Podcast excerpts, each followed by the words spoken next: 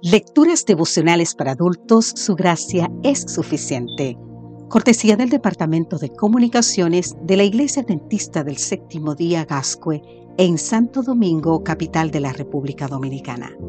En la voz de Sarat Arias. Hoy, 16 de abril, aparente o evidente. El libro de Primera de Corintios capítulo 7, exactamente el versículo 19, nos dice la circuncisión nada significa y la incircuncisión nada significa. Lo que importa es guardar los mandamientos de Dios. ¿Qué es lo que nos hace cristianos? ¿Una marca en nuestro cuerpo? Todo varón judío era circuncidado y se debatía si era preciso que los gentiles se circuncidaran para llegar a ser cristianos. Los griegos y los romanos no practicaban la circuncisión. Para algunos, la circuncisión era una marca distintiva que debía ser aplicada siempre, mientras que para otros no era obligatorio como rito de iniciación en la fe. En el Nuevo Testamento, el bautismo reemplazó la circuncisión como compromiso de aceptación del Señor. Te invito a leer sobre esto en el libro de Colosenses, el capítulo 2, exactamente versículo 11 y 12. Pablo dice que de nada sirve practicarla o no. Las formas tienen que estar acompañadas de entrega y compromiso. De nada sirve tener una cruz como amuleto, arrodillarse para orar sin humillar el corazón, ni bautizarme sin comprometerme a vivir a diario con Cristo. Ahora bien, ¿somos cristianos aparentes o evidentes? ¿Esporádicos o permanentes? Las grandes paradojas que vivimos hoy han sido expuestas por el filósofo, escritor y comediante George Carlin.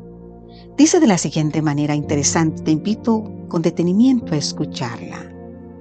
Tenemos edificios más altos y temperamentos más reducidos carreteras más anchas y puntos de vista más estrechos. Gastamos más, pero tenemos menos. Compramos más, pero disfrutamos menos. Tenemos casas más grandes y familias más reducidas.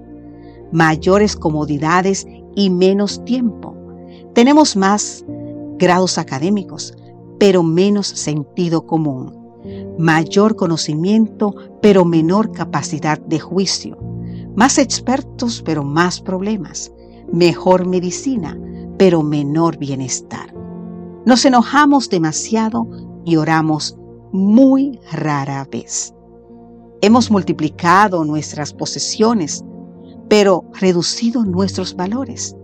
Hemos aprendido a ganarnos la vida, pero no a vivirla. Añadimos años a nuestras vidas, no vida a nuestros años. Hemos logrado ir y volver del espacio, pero se nos dificulta cruzar la calle para no conocer a un nuevo vecino. Conquistamos el espacio exterior, pero no el interior. Hemos limpiado el aire, pero contaminamos nuestra alma. Conquistamos el átomo, pero no nuestros prejuicios. Escribimos más, pero aprendemos menos.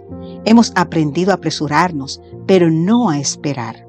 Producimos computadoras, pero pueden procesar mayor información y difundirla, pero nos comunicamos cada vez menos. Estos son tiempos de comidas rápidas y digestión lenta, de hombres de gran talla y cortos de carácter, de viviendas más lujosas, pero hogares rotos.